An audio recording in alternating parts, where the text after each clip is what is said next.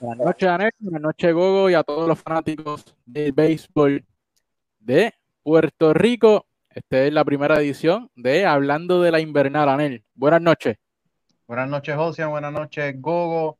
Hoy estrenamos, ya hace varias semanas, tenemos nuestro programa analizando la burbuja. La semana pasada comenzó el béisbol profesional de Puerto Rico y hoy estrenamos este programa hablando de la invernal. Y mira, nosotros siempre tenemos los mejores y en este programa nos va a acompañar el profesor Gogo Coma. Buenas noches, Gogo. Buenas noches, chicos. Para mí es un honor, un placer, un privilegio poder estar compartiendo con ustedes esta noche en su programa. Bueno, Gogo, sabemos que has estado en el Cholo García sacando tus excelentes fotitos de los, de los peloteros. Empezó el, el béisbol solamente cuatro equipos, luego de que se hablaba de que iba a ser una excelente temporada con siete equipos, jugadores de las ligas mayores viniendo a jugar a Puerto Rico después de, de varios años. Al fin y al cabo, el COVID le dio un giro a las cosas, terminaron solamente cuatro equipos, la liga de béisbol sigue tratando de sacar el cuello afuera del agua para poder respirar, solamente cuatro equipos, pero entiendo y mi opinión personal que ha, de, ha, deslucido un poco porque solamente hay dos equipos élite. Mayagüez. Eso, ¿verdad? Eso era eh, lo que estaba ya desde de, pretemporada. Eso era básicamente, esta primera semana es la, la toda la pretemporada lo que se habló.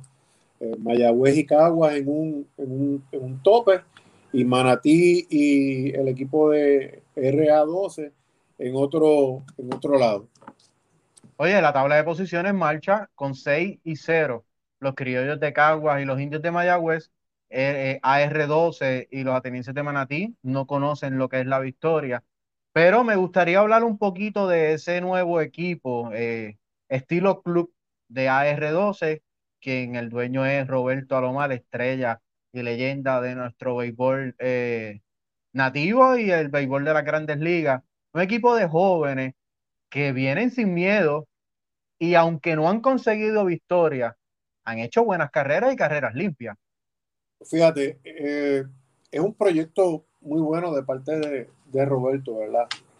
Cuando uno está en el parque por temporada, asistiendo a los juegos por temporada, pues tú tienes jugadores que, que están 3, 4, 5 y 6 años en una franquicia, básicamente en el banco, eh, sin poder jugar, cogen cuatro turnos esta temporada, seis turnos la temporada que viene, o hay, hay muchachos de esos que toman seis turnos esta, eh, seis turnos la otra. En la cuarta temporada explotaron como peloteros y llevan ya cuatro años y ahora es que salen novatos del año. Pero la idea de Roberto es muy buena. Yo, en lo personal, mi opinión, yo hubiese combinado esos jóvenes con veteranos. Me explico. Tú tienes 35 jóvenes en, en un roster. Son jóvenes que cuando tú miras el roster de, de RA12, son jóvenes de Rookie League, de clase A y si acaso doble A. Esos rookies este año firmaron pero no jugaron porque las menores no, no, se, no tuvo participación ninguna, ¿verdad? Por lo tanto, están debutando como profesionales en esta liga, están teniendo sus primeros turnos como profesionales, y entonces, obvio que tienen un gran staff, y a mí me parece, ¿verdad? Eh, no es lo mismo de los jóvenes que nosotros conocemos, que son del área, eh, Glenn Santiago, Kenen Irizarry, Odis Pitre, son muchachos del infield. Oigan, no es lo mismo cuando usted está en el campo corto y le dicen, vamos a hacer un doble play y el que te está pasando la bola es el mismo que tú de pequeño idolatrabas, que ibas al parque a verlo, que quizás tenías el puerto lleno de póster de Roberto Alomar. Ese es el que te está pasando la bola, ¿no? El que, el que está trabajando con, contigo, el que te está dirigiendo, eh, Andy, fue un jugador elite en esta, en esta eh, liga, Andy González. Eh, llegó a jugar Grandes Ligas, fue un jugador muy bueno, ¿verdad? Y que te está, ahora mismo está bien ranqueado, por utilizar esa palabra, con, con, la organización de Colorado.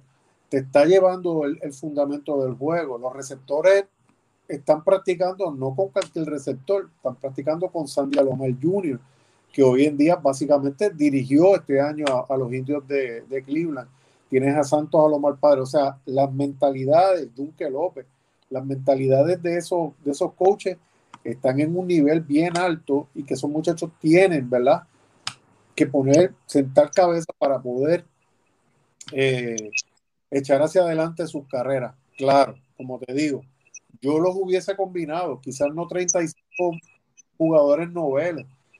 Se quedó sin jugar Bebo Peña. Posiblemente, eh, aunque Bebo está en República Dominicana, pero posiblemente, eh, pues yo al tener a Bebo Peña ahí, tengo un muchacho que en esta liga es bien inteligente, Bebo bien inteligente, bien sagaz detrás del plato y que me podía ayudar al infielder.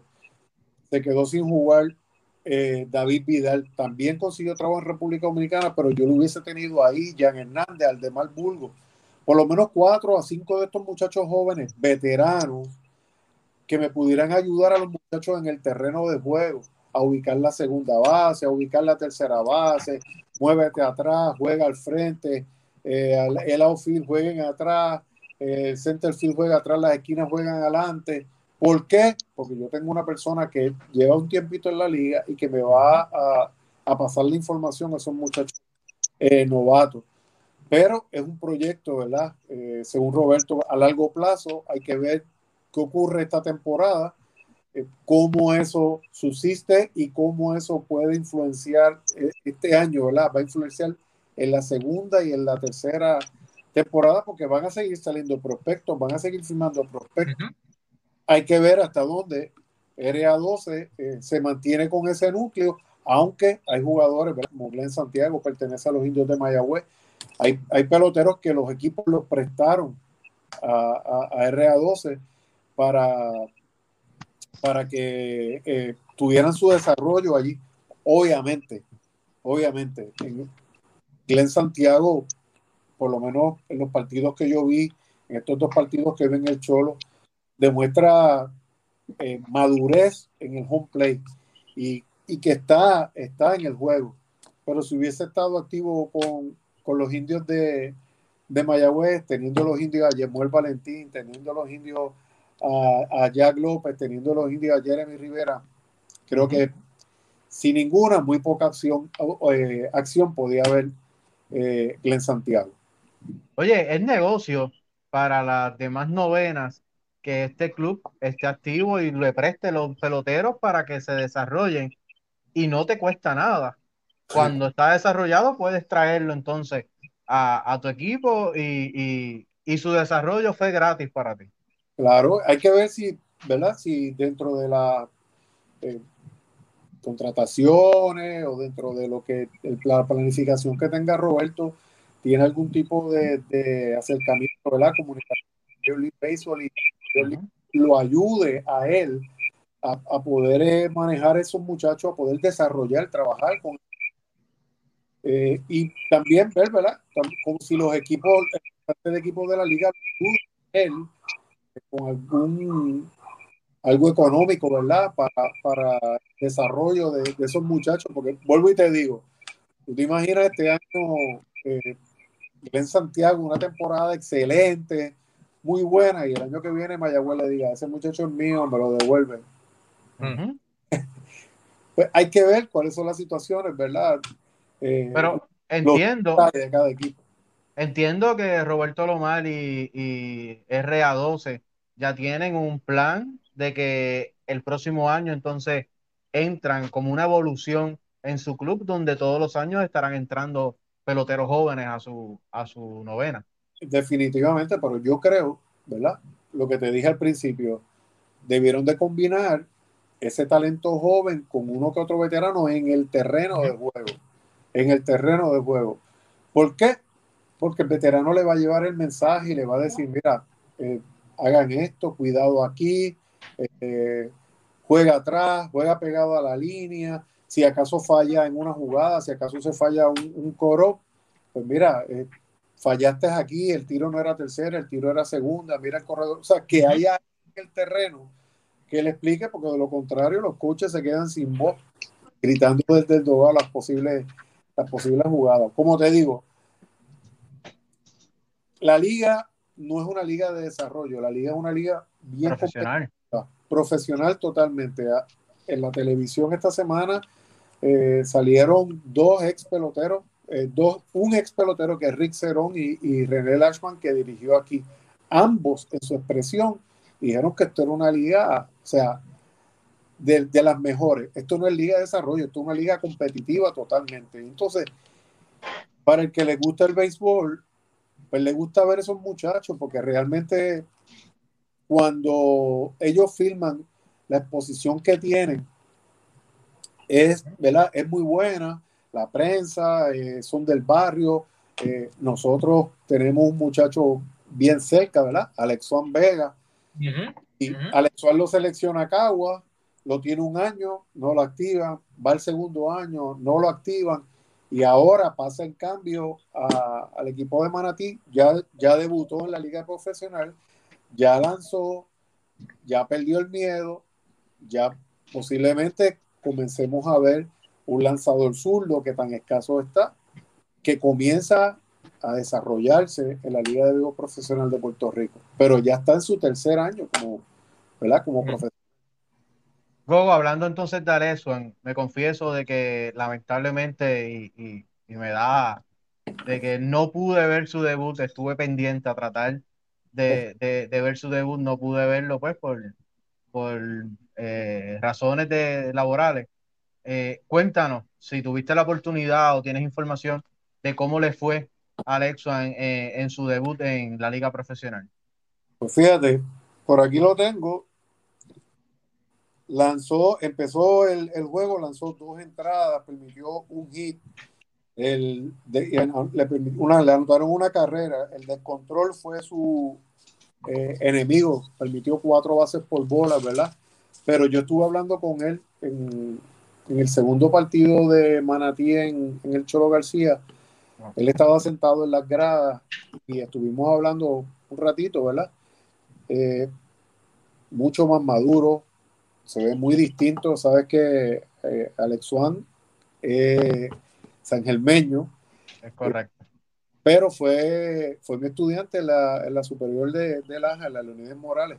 Todavía recuerdo la grabación, el día antes de la grabación fue el draft y todo el mundo desfiló con, su birrete, él desfiló con su gorra de, del equipo de San Diego.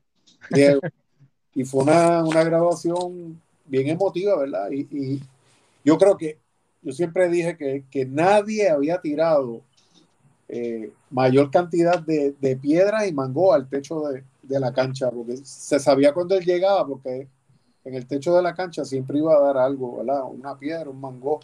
Y yo cuando me en el cholo se lo dije, le dije, nadie tiró más piedras que tú a la, al techo. Y me dijo, no eran piedras, eran mango.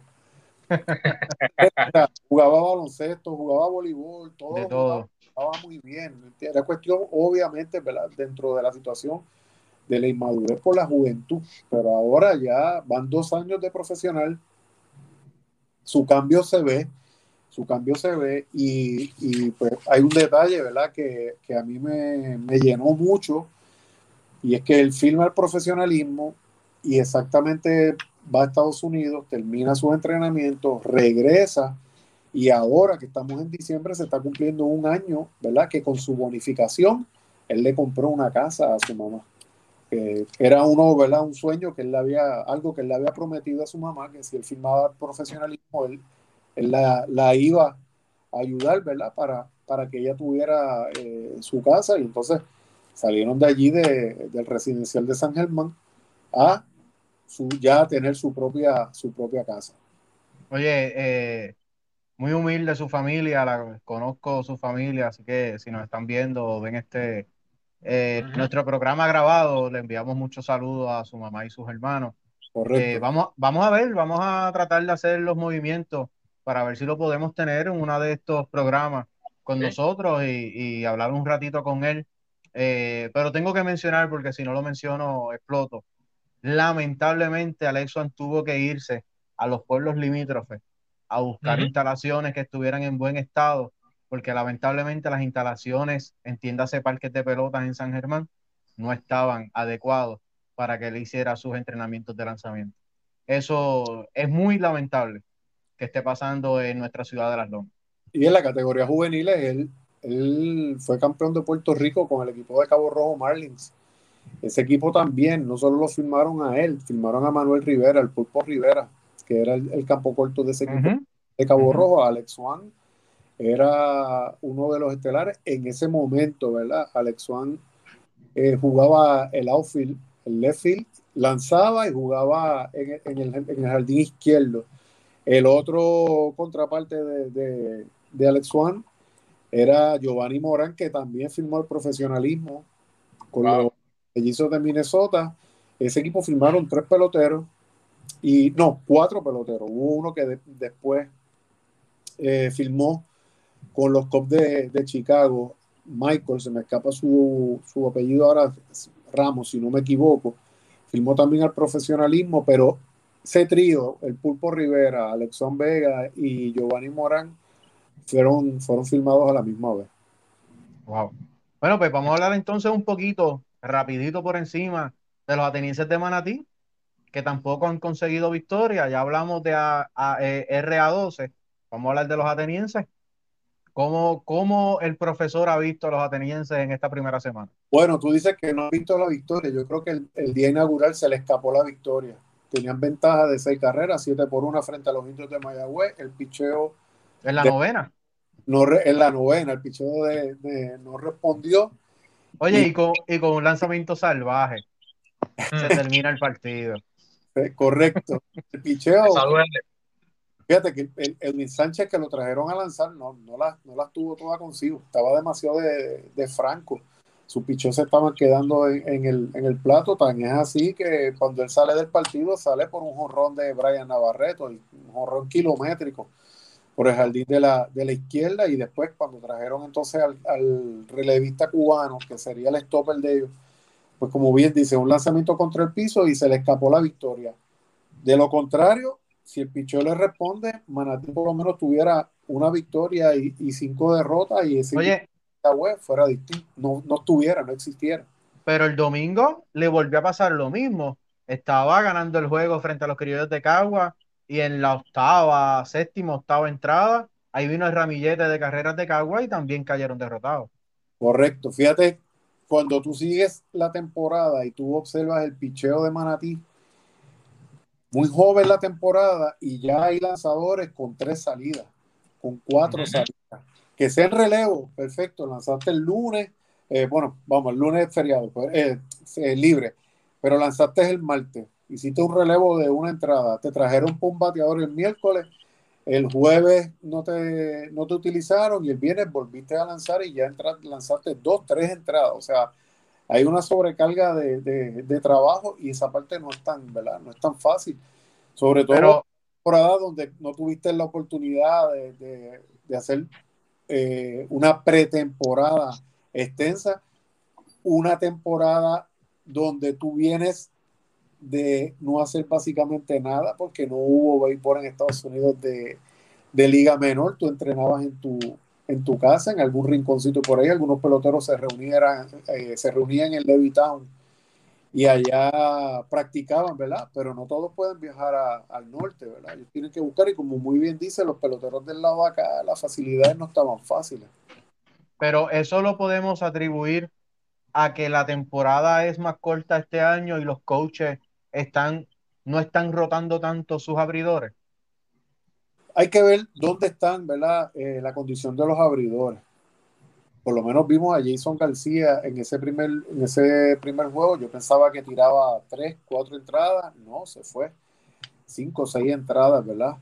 Eh, si no me equivoco, lanzó siete entradas eh, en, esa, en, esa, en ese juego inaugural. Y después llegó el, llegó el relevo la temporada es corta, los movimientos tienen que ser bien rápidos, pero tienes que recordar que aunque tú no ganes uno, 0 y 18, tú cualificas. Porque hay cuatro equipos jugando, aquí lo que tú vas a buscar es acomodarte. Y yo ¿Con quién ir a la serie? Yo me imagino, ¿verdad? Que los indios y los criollos lo que están buscando es quedar uno y dos para no enfrentarse, porque el uno va al 4 y el 2 va contra el 3. Oye, y una crítica constructiva a la liga, por lo menos en lo personal no me gusta ese, ese formato de que se juegue una temporada regular y todos entran. Entiendo que, que, lo hubiesen hecho como se ha hecho en otros años, donde el primer lugar espera un bye directo a la final, el cuarto lugar se elimina y el segundo y el tercero van a una serie eh, semifinal para ir a la final, pero nosotros no somos parte de, de, de, la liga, así que pues, pero pues, crítica constructiva como periodista deportivo.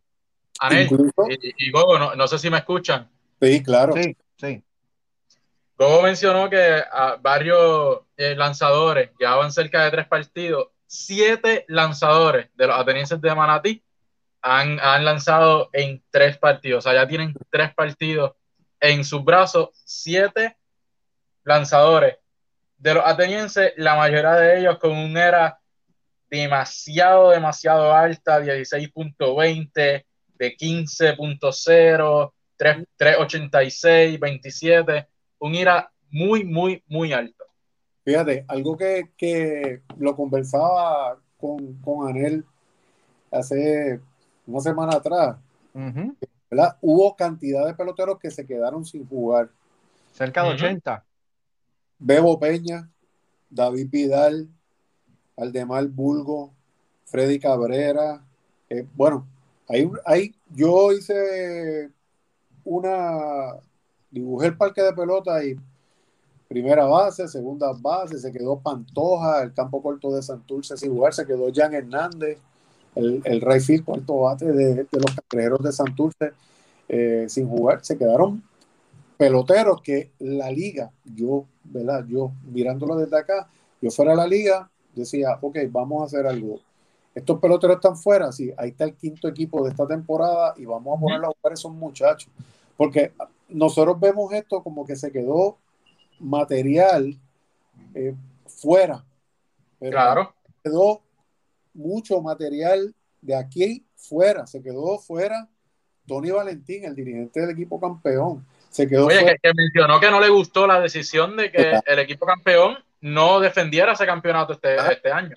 Claro, se quedó fuera Héctor Mercado, uno de los mejores pitching coach que tiene esta liga. Se quedó fuera Robinson Cancel, el lajeño que, que dirigió a Mayagüez el año pasado, que iba a dirigir a Guadilla y que es dirigente en las ligas menores con el equipo de, de Colorado se quedó fuera Javier Valentín, se quedó fuera Nico Ortiz, que este año fue coach de los Gigantes de San Francisco en Grandes Ligas, se quedó Tavo Ramos, que es uno de los cráneos eh, que tiene el béisbol ahora mismo, que coach joven y que, y que está saliendo adelante, o sea, se quedó mucho talento en cuanto a coaches fuera y se quedó talento en cuanto a jugadores fuera, entonces la liga, yo, ¿verdad? Pensando así como, como uno dice, pensando como los locos, con ese talento vamos a ponerlo a jugar, vamos a hacer un equipo con ese talento y ya tenemos cinco equipos, ¿verdad? Y le daba otro tipo de formato a la, a la liga, pero ahora mismo, mira, Jan Hernández es uno de los jugadores más productivos en esta liga. Está sin jugar. O sea, por lo menos David Vidal, Bebo Peña, Leroy Cruz consiguieron trabajo en República Dominicana. ¿Cuántos dijo Anel? Casi 80. Pues entre los que están en Cagua, entre los que están en Mayagüez, eh, Osi Martínez que está con, con Manatí, 20, se fueron 5 para República Dominicana, 25, y el restante, ¿dónde están? Salía un quinto equipo. Salía un quinto equipo. Oye, y la liga hubiese, eh, hubiese lucido muchísimo mejor de lo que se está viendo el torneo eh, a una semana de que haya comenzado. El nivel de competencia iba a ser mucho más alto.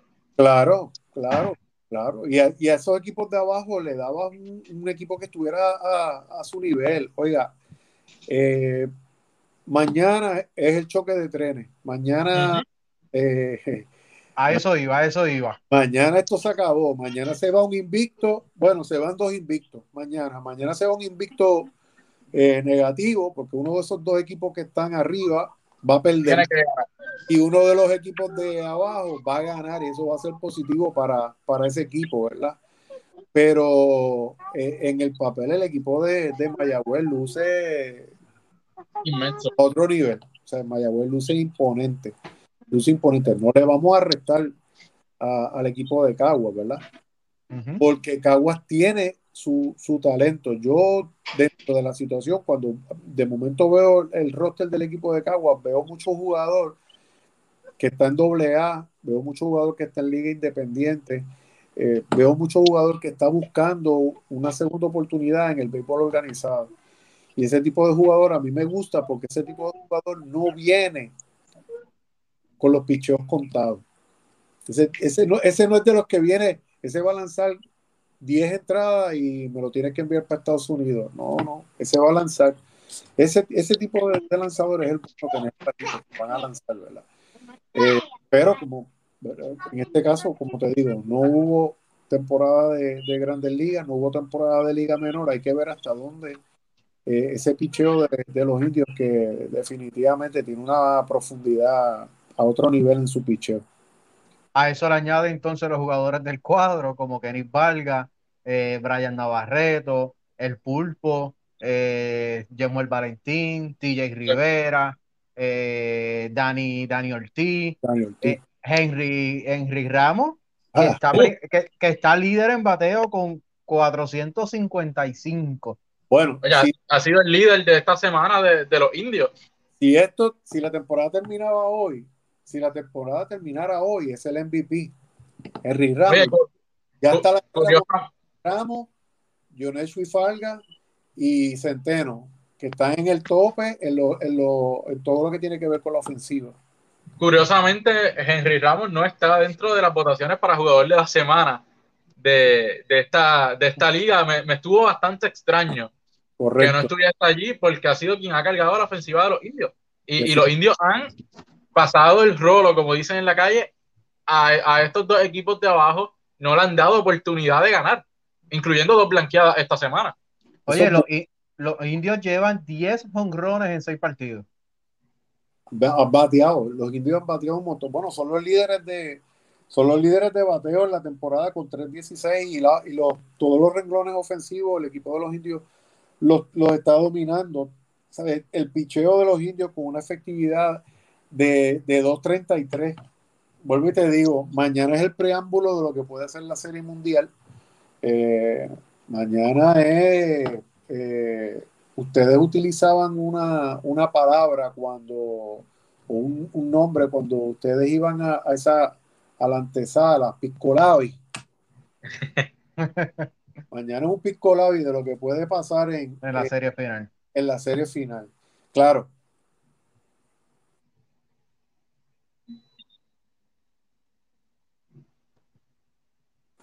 Lo que ocurra ahora en la serie regular y otra es lo que los, los movimientos que los equipos hagan para las series postemporada, que es donde la cosa va a cambiar, ¿verdad? y, y donde, donde se, estos jugadores que todavía no, no tienen equipo pueden ser reclamados en cualquier momento por cualquiera de estos cuatro equipos. Correcto, correcto. Que, Hay que que ver, eso cambia las cosas. hay que ver dónde están entrenando y todavía a Mayagüez le falta Das Cameron, que es un centerfield eh, que jugó la, temporada pasada con los Cangrejeros de Santurce, que estuvo este año en las grandes ligas con, con los Tigres de, de Detroit. Eh, buen filiador, corre bien, buen brazo, batea la bola, batea detrás del corredor y le va a sumar a esa ofensiva de- del equipo de, de los indios que Luis Mato hizo un movimiento en la alineación y acomodó a Kenny tercero y al pulpo eh, cuarto. Entonces tú tienes que pichar con mucha calma a, a Kenny y ahí está el resultado, que el pulpo está viendo la bola como si fuera la bola del mundo y le está dando, pero más que bien a la, a la pelota. Kenny quizás no haya podido hacerse justicia con, con el bate, ¿verdad? Todavía no ha encontrado eh, la pelota. La pelota eventualmente va a caer. Eso, eso no, no hay ningún tipo de problema en eso. Me parece en un momento dado que ayer le dieron un día de descanso, con el día de hoy de descanso, yo creo que eso le viene muy bien, porque si alguien ha entrenado en esta temporada muerta y no ha dejado ni un solo día de visitar el parque, es Kenny Valga. Kenny Valga, Jemuel Valentín, eh, Lee y Jeremy Rivera son los jugadores que han descansado, al menos en un, en un partido de esta semana, que a pesar de todo no ha bateado tan mal, tiene promedio de bateo de 250, que es bastante respetable y sabemos que si cae en tiempo los indios se ponen más que imposible. Claro, esa ofensiva de los indios es a otro nivel. TJ Rivera, Valentín, Jeremy Rivera, el pulpo. Dani Ortiz está bateando muy bien la, la bola. Cali el año pasado se tuvo que ir temprano por la lesión. Todos saben que es un prospectazo del equipo de los Reales de Kansas City. No está haciendo quedar mal eh, esa contratación de, él acá en, Puerto Rico. Henry Ramos, ni se diga. Y obviamente, ¿verdad? En el caso de Henry Ramos, de Yesmuel, eh, de Dani Ortiz, de Kenny Valga, eh, son peloteros, ¿verdad? caso de Kenny está fuera ahora mismo de, del, del, béisbol. Una buena temporada aquí, una temporada sólida aquí en, en, Puerto Rico, puede poner a, a, los escuchas, ¿verdad? A mirar la figura de, de, Kenny Vargas y que pueda regresar al, al, béisbol de los Estados Unidos.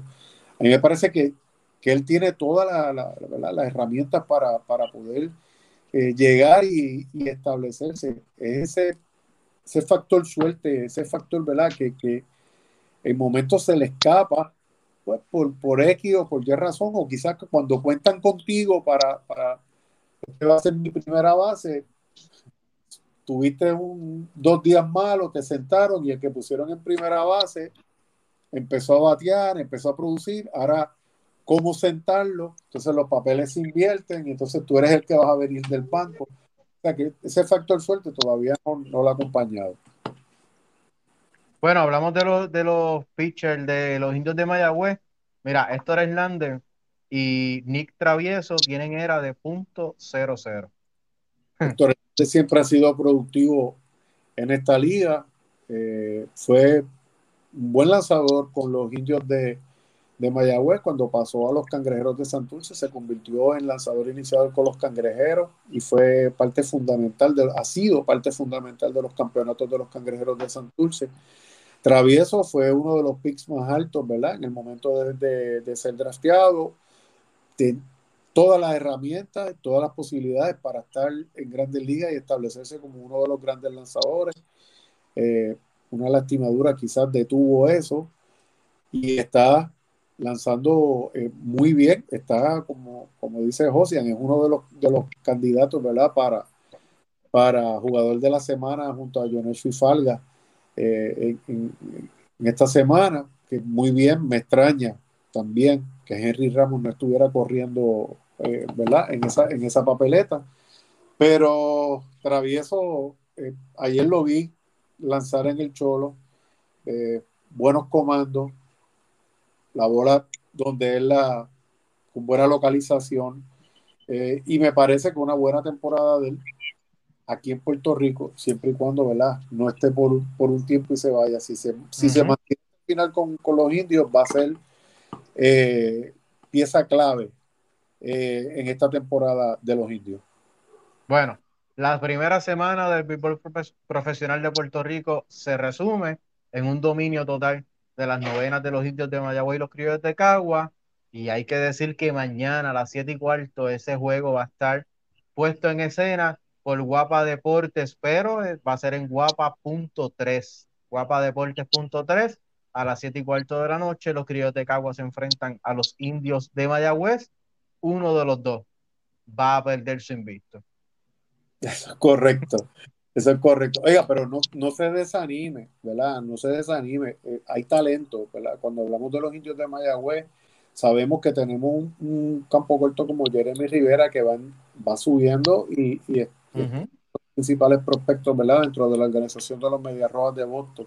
Ni hablar de Manuel El Pulpo Rivera, que el equipo de los Reales de Kansas City tiene las esperanzas cifradas en ese joven. Pero también en los otros equipos también están sus jugadores prospectos. Póngale el ojo en Manatí a Gabriel García. Gabriel García es un jugador perteneciente a los cerveceros de Milwaukee.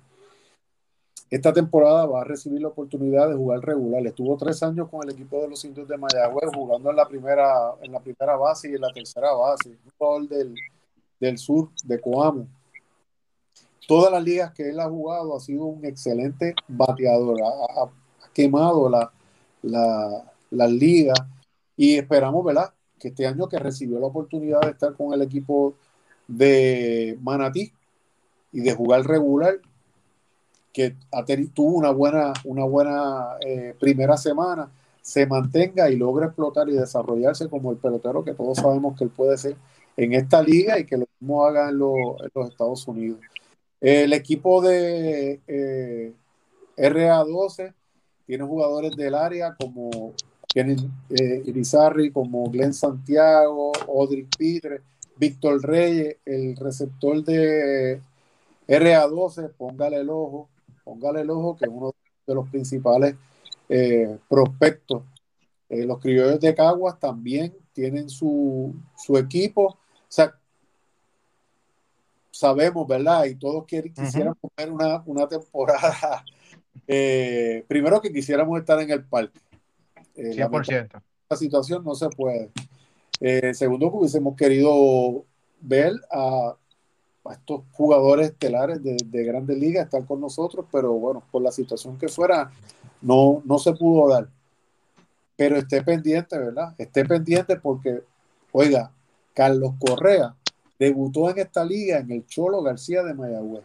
Correcto. Si usted no estuvo allí y si usted no siguió eh, unos 3, 4 partidos de, los gigantes de Carolina para lograr ver a, a Carlos Correa, no lo vio jugar aquí, obviamente ¿verdad? Por las situaciones que, que ellos, que de contratación, pues no, no puede participar en Puerto Rico. Pero hay talento que, se, que está en esta liga y hay que seguirlo, hay que apoyarlo. Bueno, Josian, tú tienes un recordatorio para nuestros fanáticos, ¿dónde nos pueden seguir? Oye, nos tienen que seguir en YouTube, nuestro canal de YouTube Surtido Deportivo, que ya mañana debe estar arriba este programa para que puedas revisitarlo, compartirlo con sus familiares y amigos. También en SoundCloud, si le gusta más el formato audio tipo radio, estará subiendo a SoundCloud. Así que mañana puede, estar, puede entrar y está disponible tanto este primer programa de béisbol como también todos los que hemos hecho de analizando la burbuja, nuestro resumen semanal los sábados por Radio Sol 1090M y las entrevistas que hasta el momento hemos hecho. También dele like a nuestra página de Facebook. Así que suscríbase, déle like, comparta y déle a la campanita para que le llegue la notificación de todo lo que estamos haciendo, mucho contenido y muchos proyectos que también poco a poco vamos a ir subiendo a nuestra página. ¿eh? Oye, nos estaremos viendo y escuchando mañana a las 7 de la noche en Analizando la Burbuja. Ya la burbuja está en su serie final donde los Piratas de Quebradilla, Gogo, y los vaqueros de Bayamón estarán enfrentándose en esa final, la final que todo el mundo quería. Luego de los comentarios que hizo Yadiel Molina hacia el BCN, siendo apoderado de los vaqueros, y Eddie Casiano, siendo el dirigente de la selección nacional y dirigente de los Piratas de Quebradilla. Vamos a ver, ahí es si el gas pela no pela. Eso empieza ahora, ya mismito, a las ocho y media por Guapa Deportes. Mañana entonces estaremos los hermanos Ramos con el cerebro, el coach Oye, Miguel Toro, analizando la burbuja. Que en el básquet tenemos al coach, pero en el béisbol tenemos al profesor Goma. Así que, profesor, muchas gracias por estar con nosotros y vamos a estar durante toda esta temporada los lunes a las 7, 7 y media u 8. Espere este live de Hablando de la Invernal. Gracias, gracias. muchas gracias por la oportunidad. Para mí, como les dije al principio, un honor un privilegio poder estar compartiendo con ustedes. Oye, y pronto tendremos invitados los lunes. Eso es sorpresa, lo estaremos, lo estaremos hablando, profesor. Claro que sí. Bueno, pues entonces nos vemos mañana en Analizando la Burbuja, el sábado por Radio Sol, Radio Sol 1090 de 6 a 6 y media en Así Somos con el segmento de deporte de surtido deportivo y volvemos el próximo lunes con Hablando de Invernal. Buenas noches. Buenas noches.